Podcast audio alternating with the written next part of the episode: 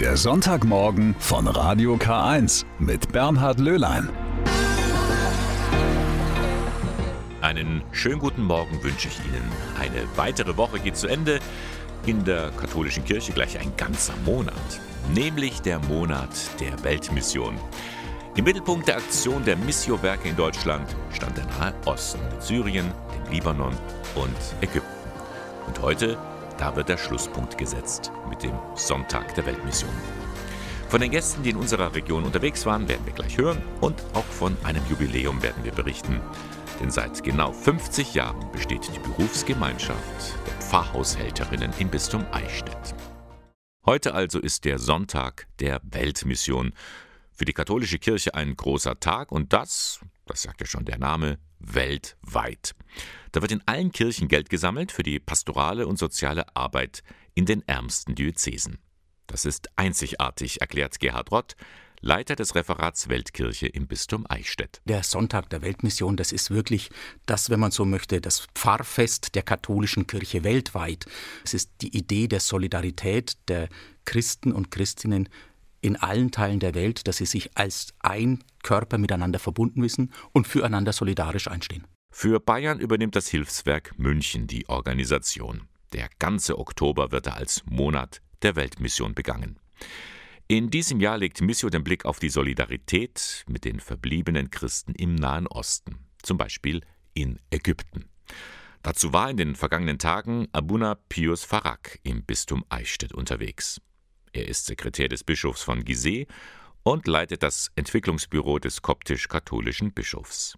Farag erzählte in Schulen und bei Begegnungen, wie er verschiedene Sozialprojekte der Kirche koordiniert. We have many fields which we help uh, in, in the office. Bei uns in dem Entwicklungsbüro gibt es ganz viele Aufgabenfelder, die wir bearbeiten, so zum Beispiel die Arbeit mit behinderten und beeinträchtigten Kindern, die Arbeit mit Frauen, die Arbeit im Gesundheitswesen, die Sozialarbeit in der Pfarrei und auch die Arbeit mit Gefangenen. Ein wichtiges Anliegen, die Kirche will allen Menschen helfen.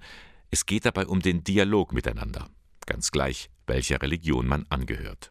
So lernt man sich besser kennen und baut Vorurteile ab. The majority of the people who, who are benefit all the service is Muslim. Bei unserer Arbeit ist der Großteil der Menschen, die wir betreuen, sind Nicht-Christen. Und um ein Beispiel zu nennen, bei der Arbeit mit behinderten und beeinträchtigten Kindern haben wir zwei Zentren, die insgesamt 40 Kinder aufnehmen können. Davon sind 75 Prozent muslimisch. Das spiegelt sich auch in der Gesellschaft wider. Der Großteil der ägyptischen Gesellschaft sind Muslime. Wir verstehen uns nämlich als Ägypter. Und der persönliche Glaube ist eine Sache zwischen den Menschen selbst und Gott. Aber wir als Ägypter verstehen uns als solche und unterscheiden dabei nicht zwischen Christen und Muslimen. Das war schon mal anders. Zur Zeit der Moslembruderschaft gab es Anschläge auch auf kirchliche Einrichtungen. Heute sorgt der Staat dafür, dass jeder seinen Glauben leben kann. Und darum kann Abuna Pius Farak mit den Projekten, die er betreut, vielen helfen. In den ländlichen Gebieten geht es vor allem darum, Frauen und Kindern aus der Armut zu helfen. Dazu braucht er auch die Unterstützung von Missio. This is what exacts the meaning of the Catholic Church. Und das ist ein ganz essentielles Verständnis der Zusammenarbeit, das schon auf die Apostelgeschichte zurückgeht, wo der Apostel Paulus Gelder sammelt in Jerusalem und damit die anderen christlichen Gemeinden unterstützen möchte. Und dabei verstehen wir uns als Partner. Und diese Zusammenarbeit ist für uns unglaublich wichtig, weil erst dadurch die soziale und auch die pastorale Arbeit in diesem Umfang überhaupt möglich gemacht werden kann. Soweit Abuna Pius Farag aus Ägypten. Gleich hören wir von einem weiteren Beispiel aus einem Land des Nahen Ostens, nämlich aus Syrien. Aus dem Libanon, Syrien und Ägypten stammen also die Projektpartner, die in den vergangenen Tagen in den bayerischen Diözesen unterwegs waren, als Gäste des Hilfswerks Missio. Abuna Pius Farag aus Ägypten hat uns ja schon gerade erzählt, wie er sich zum Beispiel für Menschen mit Behinderung einsetzt. Werfen wir nun den Blick nach Syrien. Dort, in der Hauptstadt Damaskus, arbeitet Father Miguel Condo Soto. Brigitte Strauß hat mit ihm gesprochen. Er ist 33 Jahre alt, kommt ursprünglich aus Bolivien, spricht fließend Englisch und Arabisch und lebt schon seit sieben Jahren im Nahen Osten. Der Salesianerpater will dort arbeiten, wo scheinbar Hoffnungslosigkeit herrscht und Ideen für eine Zukunft bringen, wo angeblich keine Perspektiven sind. So erklärt er seine Berufung. Im Jugendzentrum des Ordens kann er genau das tun. The activities that we propose die Aktivitäten, die wir anbieten, sind Informations- und Freizeitaktivitäten. Zum Beispiel Katechese für die Christen und Theater, Tanz und Sport für Kinder von der vierten Klasse bis zu Universitätsstudenten. Weil viele in den Vororten leben, bezahlen wir auch den Transport. Wir haben eigene Busse gemietet und gekauft. So können sie an unseren Aktivitäten teilnehmen. Was klingt wie ein ganz normales Jugendzentrum, das auch in einer deutschen Großstadt stehen könnte, ist im Bürgerkriegsland ein Ort, an dem die vom Krieg traumatisierten Kinder und Jugendlichen ein paar Entwicklungsschritte nachholen können, die der Krieg ihnen verwehrt hat. Die Generation, die während des Krieges noch Kinder war, besteht nun aus Heranwachsenden, Jugendlichen und Universitätsstudenten. Die meisten von ihnen haben ihre Fähigkeiten in der Schule nicht gut entwickelt. Denn während des Krieges hatten sie kaum Schulunterricht. Jetzt sieht man die Konsequenzen dieses Mangels an Bildung, aber auch emotionale Defizite, psychische und soziale Fähigkeiten, die sie als Kinder und Jugendliche hätten entwickeln sollen. Es ist also ziemlich traurig und wir versuchen ihnen zumindest eine sichere Umgebung zu bieten, in der sie ihre sozialen Fähigkeiten entwickeln können und um die psychologischen Probleme, die sie zeigen, irgendwie zu heilen. Bis zu 1200 Kinder und Jugendliche zwischen 8 und 15 25 Jahren kommen jede Woche hierher. Sie stammen aus überwiegend christlichen Familien, die am Rande der syrischen Hauptstadt leben. Es ist eine sehr schwierige Situation. Es fehlt an Strom, Treibstoff für die Autos und Lebensmitteln. Es gibt nur morgens eineinhalb Stunden Strom und nachmittags eineinhalb Stunden. Und leider weiß man nicht, wann der Strom kommt. Das ist schwierig im Studium, wenn man den Laptop nicht laden kann oder für die Arbeit. Und es ist fast unmöglich, die Häuser im Winter zu heizen oder im Sommer eine Klimaanlage anzuschalten. Die Wirtschaft des Landes liegt nach den Kriegsjahren komplett am Boden. Selbst Grundnahrungsmittel sind knapp. Mehr als 90 Prozent der Menschen im Land sind vom Hunger bedroht. Bread is sold Brot wird täglich nur in einer bestimmten Menge verkauft und nur an berechtigte Personen mit einem entsprechenden Ausweis. Sie müssen lange Schlange stehen, nur um Brot zu kaufen.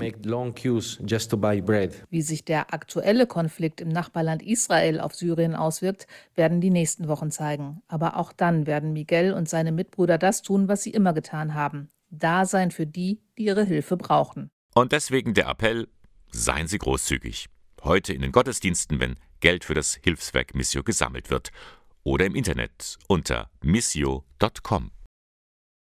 Pfarrer haben ja viele Mitarbeiterinnen und Mitarbeiter in ihren Gemeinden. Das sind zum Beispiel die Sekretärinnen oder auch pastorale Mitarbeiter, Kaplan, Diakon, Gemeindereferent, alles möglich.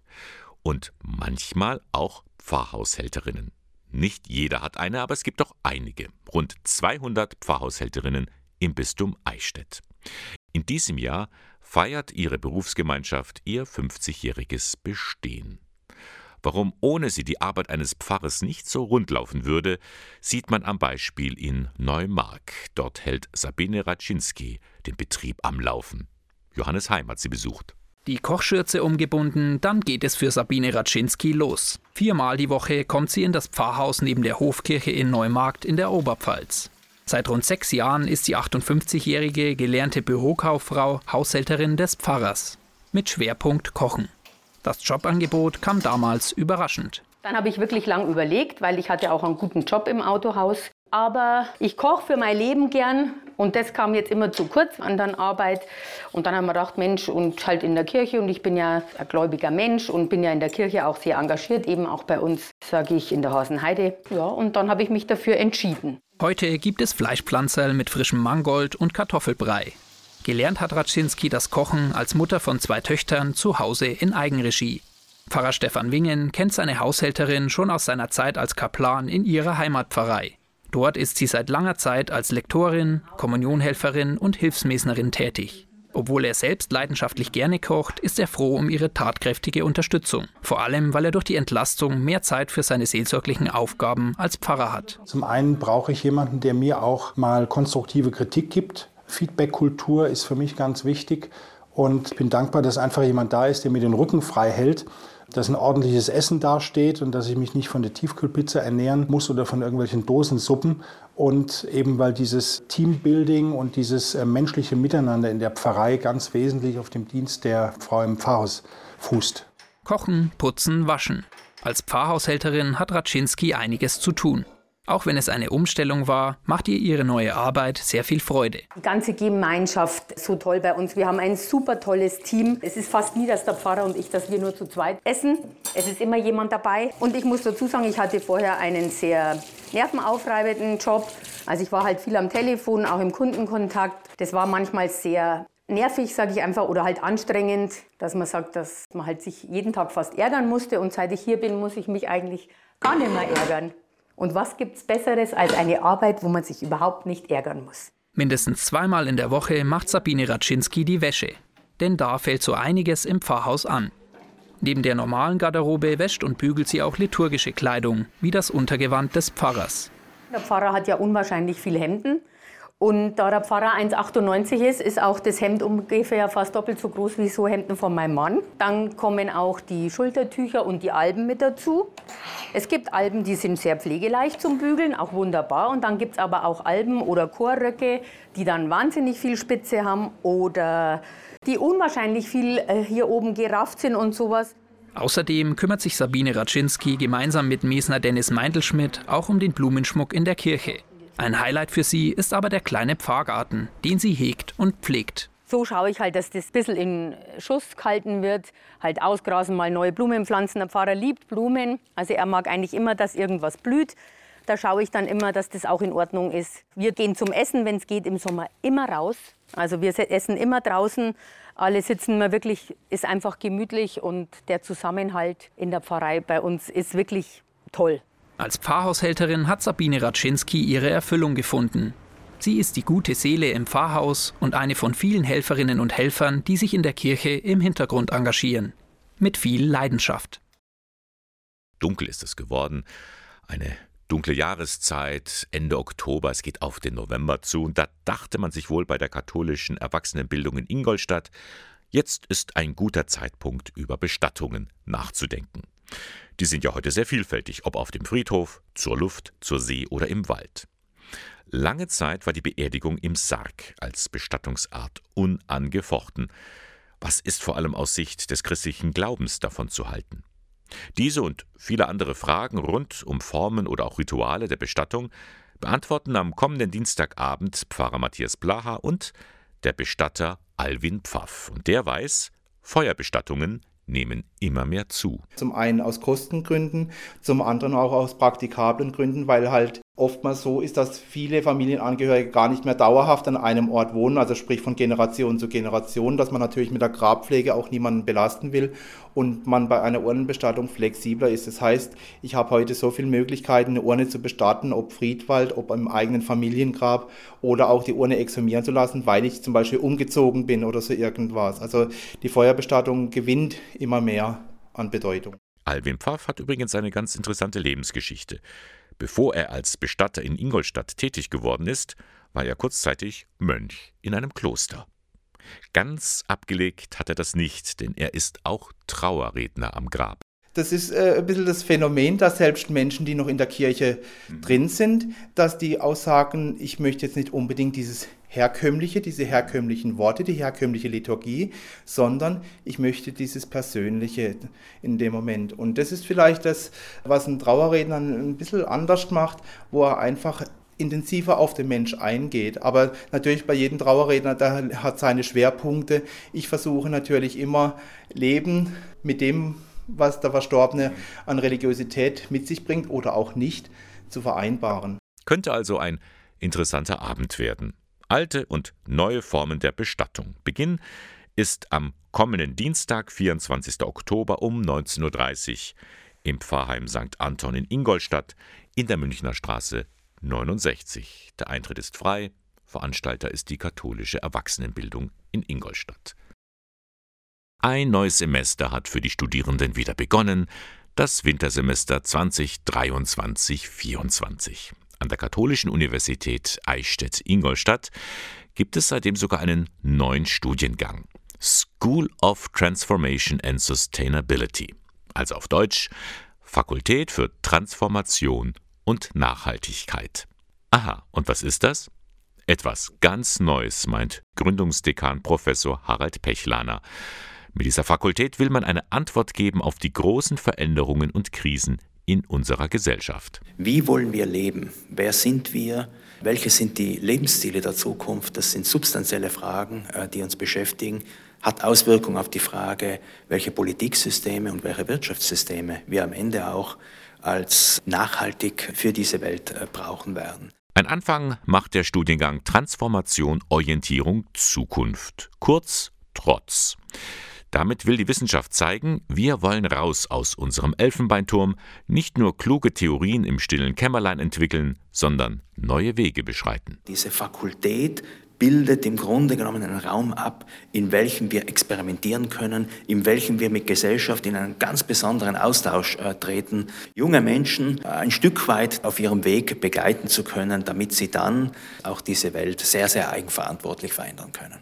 Verantwortung übernehmen, die Welt verändern. Das zeigt, dass dieser neue Studiengang vor allem die Kompetenzen der Studierenden stärken möchte, die in den jungen Leuten bereits schlummern eine Aufgabe für Professor Simone Birkel. Wir legen sehr großen Wert darauf, dass wir zunächst mal die Wahrnehmungskompetenz schulen, dass wir eben schauen, wie schaut die Welt von heute eben auch nochmal aus und äh, dass wir dann in verschiedenen Praxisorte uns reinbegeben, die selbst gewählt sind. Die Studierenden bringen ihre Lieblingsprojekte auch mit und dass wir dann sozusagen künftige Entwicklungen voraussehen, antizipieren, schon vorwegahnen, dass wir da nicht überrascht werden. Mit inbegriffen in dem neuen Studiengang ist auch die Suche nach Sinn.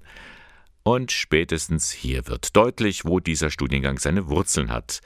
In der Fakultät Religionspädagogik, kirchliche Bildungsarbeit, die es an der KU nicht mehr gibt, denn das Interesse dazu hat deutlich nachgelassen. Trotzdem, die Kirche braucht weiterhin Mitarbeitende in den Gemeinden vor Ort, vielleicht kommen die ja so dazu. Denn die möglichen Praxisorte während des Studiums sind durchaus spannend. Es kann zum Beispiel ein ökologisch gestaltetes Pfarrfest sein, wo eine Pfarrgemeinde sich überlegt, wir möchten das anders machen, wir wissen aber nicht wie und Studierende können da eben mit ihrem Know-how und wenn ein Kloster beispielsweise sagt, wir produzieren ökologisch, wir möchten das aber noch bekannter machen, habt ihr nicht Ideen, wie man das machen könnte? Und da sind, kommen die Kompetenzen der jungen Menschen ins Spiel. Die sind einfach Social Media affin, die haben ganz andere Kanäle. Davon profitieren alle. Die Wissenschaft, die Praxisorte und nicht zuletzt die Studierenden selbst.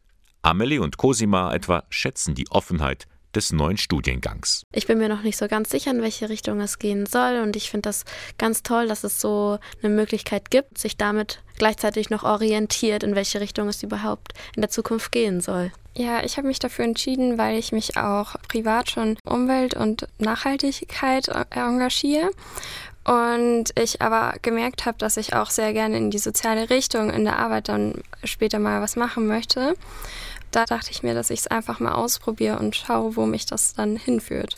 Wir werden sehen. Der neue Studiengang Transformation, Orientierung, Zukunft. Er bricht mit vielen gewohnten Formen eines Unibetriebs und eröffnet neue Wege. Davon kann vielleicht auch die Kirche profitieren. Es ist Sonntag und das ist ein guter Tag, um in ein Museum zu gehen. Aber wenn Sie glauben, in einem Museum, da befinden sich nur tote Gegenstände, Bilder, Statuen, antike Fundstücke, dann täuschen Sie sich. Mittlerweile gibt es nämlich kaum eine Ausstellung, bei der nicht irgendwo ein interaktives Element dabei ist, wo man drücken kann oder schieben, bei dem sich etwas wie von Zauberhand bewegt. Das Ingolstädter Stadtmuseum ist seit kurzem von einer solchen Attraktion bereichert worden. Ein lebendes Buch. Darin werden einige Buchschätze von Ingolstädter Professoren gezeigt. Ach, was gezeigt? Die fangen an zu leben. Bilder flattern auf den Buchseiten herum und die Professoren reden mit mir. Magic. Die Idee dazu hatte Maria Eppelsheimer. Sie ist die Leiterin der Wissenschaftlichen Stadtbibliothek in Ingolstadt. Und mit ihr habe ich mich vor diesem ominösen Buch getroffen.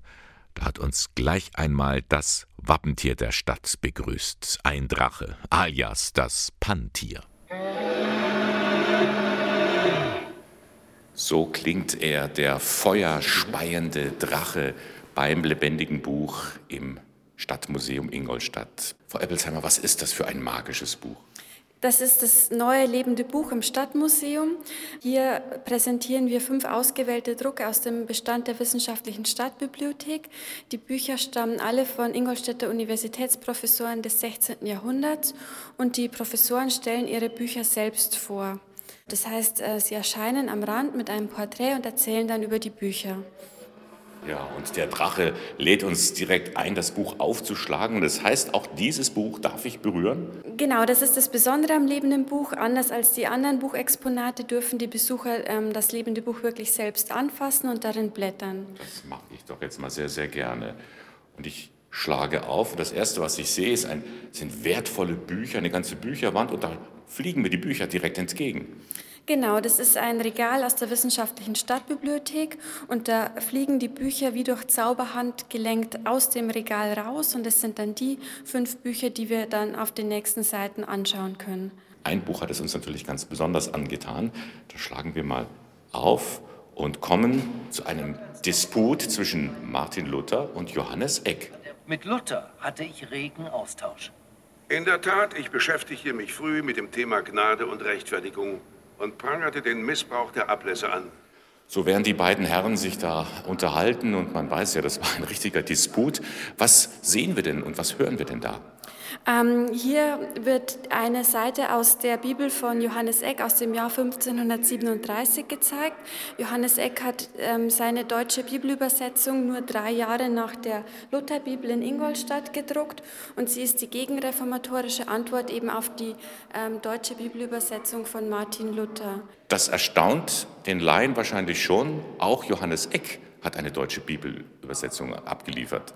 Genau, richtig. Und zwar nur drei Jahre nach Martin Luther, 1537, hat Johannes Eck seine deutsche, seine katholische ähm, Bibelübersetzung in Ingolstadt gedruckt.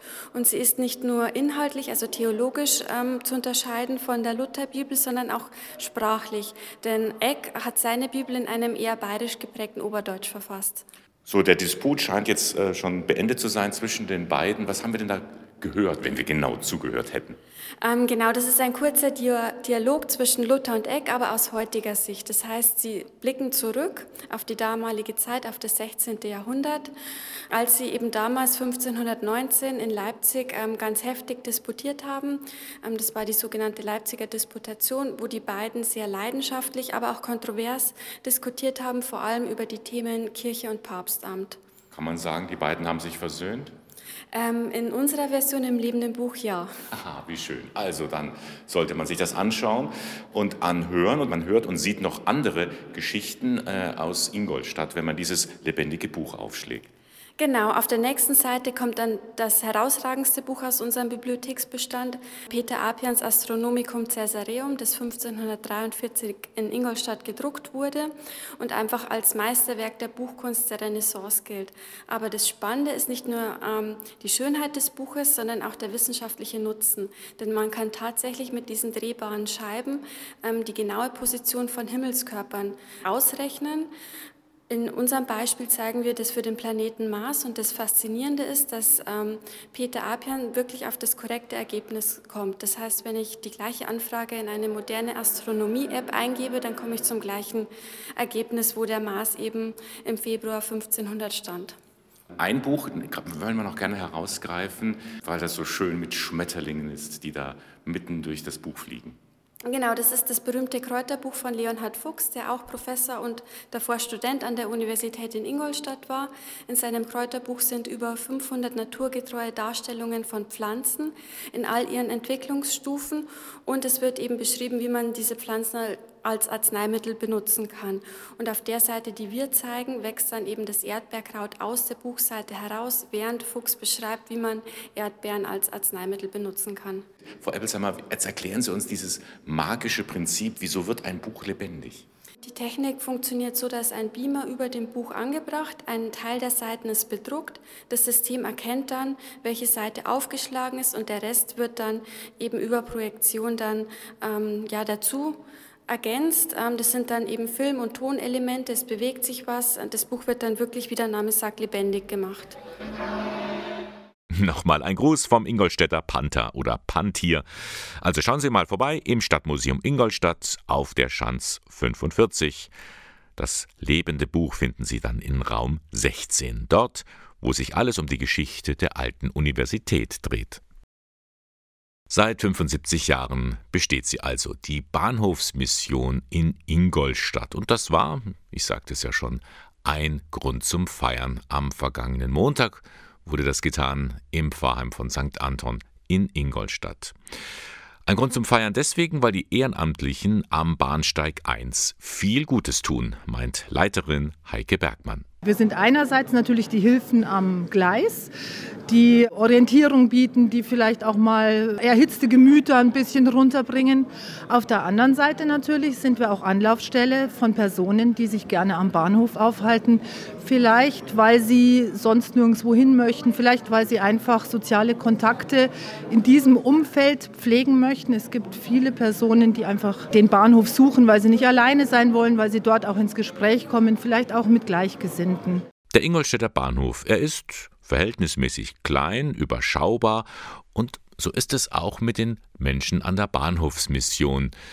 Es herrscht dort eine Art familiäre Atmosphäre. Ja, das ist natürlich schon so, dass wenn Menschen öfters zu uns kommen, man auch einen persönlichen Bezug zu denen aufbaut. Man weiß, in welchen teils prekären Situationen die stecken und man versucht natürlich, ihnen auch eine sehr persönliche Hilfe anzubieten. Wir versuchen ihnen in jeder Situation irgendwie zu helfen. Wir vermitteln sie weiter, wir haben ein offenes Ohr. Ich glaube, die Gäste, die eben jetzt auch hier bei der Feier waren und sonst oft zu uns kommen, die wissen genau, dass sie eine gewisse Herzlichkeit erwarten dürfen. Ich bin froh, so zu arbeiten. In den vergangenen Jahren oder auch Jahrzehnten hat sich die Arbeit an der Bahnhofsmission geändert. Derzeit ist sie gefragt wie nie. Aufgrund von diesen Krisen, die eben derzeit in der Welt herrschen, sei es Kriege, sei es Energiekrisen, sonstige Dinge, merken wir sehr, sehr deutlich einen Zuwachs an psychischen Erkrankungen.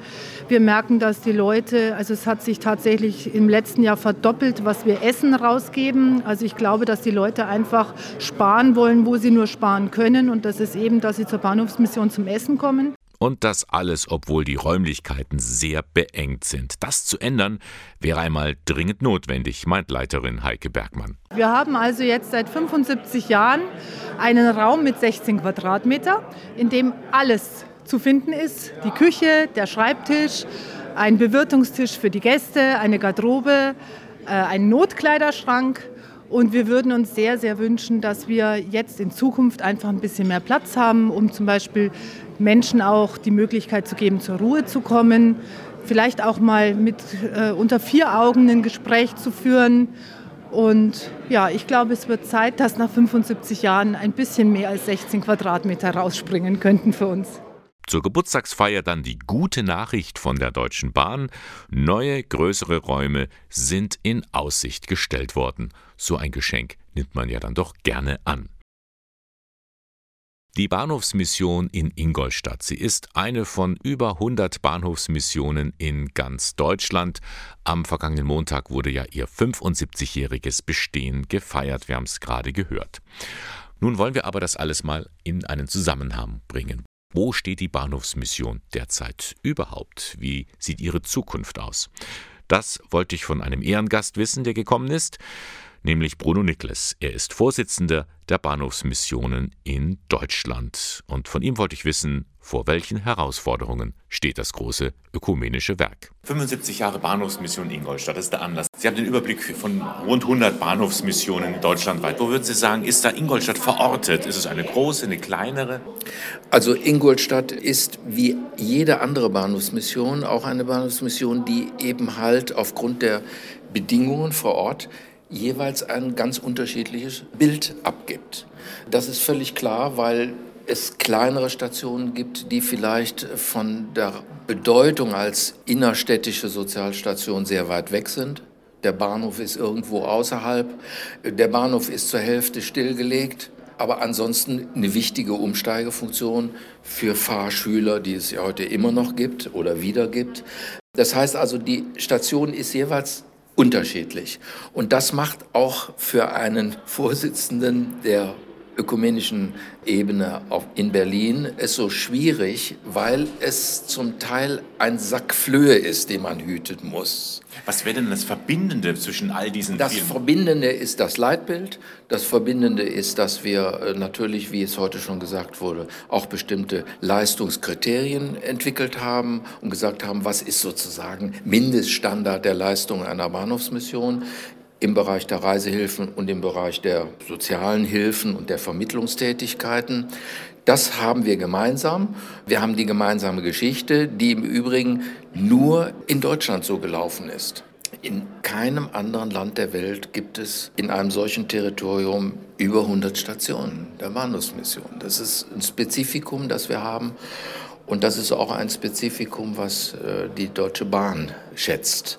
Wir sind ja in einem sehr guten Kontakt, jetzt nachdem wir dieses ökumenische Dach auch organisatorisch äh, gefüllt haben äh, mit der Bahn. Sie fühlen sich also vom, von der Bahn unterstützt? Ja, sehr, außerordentlich sehr stark. Wir haben diese Medorn-Phase damals, haben wir wirklich äh, Gott sei Dank hinter uns gelassen. Und das Wichtige ist, ich glaube, von der Politik angefangen, über den Verkehrsminister, über den Bahnvorstand, alle wissen, die Bahn als zentrales Verkehrssystem ist eine Gemeinwohlaufgabe. Es ist eine gesamtgesellschaftliche Aufgabe und nicht eine Aufgabe einer Aktiengesellschaft, die sozusagen ihren Gewinn äh, maximieren muss. Und das, glaube ich, ist eine, eine gute auch gesellschaftspolitische Grundlage, um gemeinsam über die Fragen der Verantwortung der kirchlichen Träger, die Verantwortung der Kommunen für unsere Arbeit. Da sieht es auch nicht überall gut aus, aber hier in Ingolstadt habe ich den Eindruck, alle ziehen am gleichen Strang. Ein Wort zum Image der Bahnhofsmissionen. In dem Wort steckt ja zwei drin. Bahnhof, das ist die Deutsche Bahn, Mission, die Kirche. Bahn und Kirche, das sind jetzt nicht gerade zwei große Player in der Deutschland, die jetzt so als Sympathieträger zählen. Wie betrifft das die Bahnhofsmission? Also zunächst mal äh, muss natürlich der Außenstehende wissen, wir haben nicht mehr den klassischen traditionellen Missionsbegriff, klar, den ja. wir vor uns hertragen, dass wir andere Leute bekehren wollen von äh, einer bestimmten konfessionellen oder religiösen Richtung her. Eines zeichnet uns, glaube ich, aus, wenn man das öffentliche Echo mal so ein bisschen wahrnimmt. Wir, machen, wir haben ja nicht das Geld, um eigene Umfragen zu organisieren. Die Bahnhofsmission hat eigentlich auch bei denen, die mit der Bahnhofsmission Bahnhofsmission nichts zu tun haben, weil sie wirklich notorische Autofahrer sind. Die Bahnhofsmission hat ein gutes Image, lebt von diesem Image. Alle haben da schon mal was von gehört, dass es so etwas gibt. Und ich denke mir, das ist ein Fund, mit dem wir wuchern können. Und somit sind Sie auch ein positives Aushängeschild von Kirche? Ja, in jedem Falle, wir haben vor ein paar Jahren ja äh, sogar eine eigene Publikation dazu gemacht, der Bahnhof als Ort der gelebten Kirche. Das ist sozusagen unser Image, was jetzt die Kirchlichkeit betrifft. Soweit Bruno Nikles, Vorsitzender der Bahnhofsmissionen in Deutschland. Er war zu Gast in Ingolstadt. Anlass war die Feier 75 Jahre Bahnhofsmission in Ingolstadt. In wenigen Tagen, am 26. Oktober, erscheint der neue Asterix-Band. Asterix, die weiße Iris. Und darauf freuen sich schon viele Comic-Fans in aller Welt. Denn dann erleben wir bereits zum 40. Mal die Abenteuer des pfiffigen Galliers zusammen mit seinem Freund Obelix. Einer, der sich mit den Asterix-Geschichten sehr gut auskennt, das ist der Theologieprofessor und Brauchtumsexperte Manfred Becker-Huberti. Und er hat einmal festgestellt, in den Asterix-Heften, da stoßen wir auf ganz viele religiöse Elemente. So, so. Das möchten wir dann schon genauer wissen. Wo und wie kommt das denn da vor? Und darum begrüße ich sehr herzlich in Köln Manfred Becker-Huberti. Dankeschön. Ja, guten Morgen. Sie sind also ein Asterix-Fan? Oh ja, ich liebe Asterix sehr und zwar von den Anfängen an und ich habe alle Hefte in meinem Schrank stehen und verteidige sie gegen meine Enkel, die die natürlich gerne durch die Welt schleppen, die sind auch interessiert. Was fasziniert Sie da so sehr? Sie sind ja schließlich Professor für Theologie. Ja, der Professor für Theologie, der hat Interesse an Sprache und hat Interesse an Darstellung. Und die greifen halt auf ihre Art und Weise äh, religiöse Themen auf und stellen Bezüge her. Und mir gefällt an Asterix eben, Religion ist in der Regel sympathisch, kommt äh, drin vor und ist selbstverständlich bei allem mit dabei. Das müssen Sie mir jetzt schon etwas näher erklären. Wo entdecken Sie denn Religion oder Religiöses in Asterix-Heften? In sehr vielem. Die Götter sind präsent in allem, was geschieht.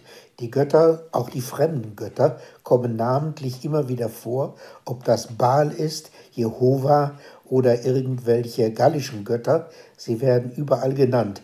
Der Druide spielt eine maßgebliche Rolle.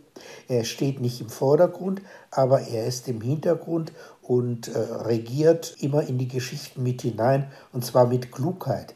Er ist einer, der den Frieden will, ihn notfalls auch mit Hilfe von Zaubertrank herstellt, indem er die bösen Römer abwehrt, aber er hält das Ganze in Ordnung. Es gibt feste Rituale. Dazu gehört zum Beispiel das Festmahl, das meistens am Schluss äh, eines Heftchens steht und das zeigt, dass ähm, dieses Miteinander so wie sozialer Gitt wirkt.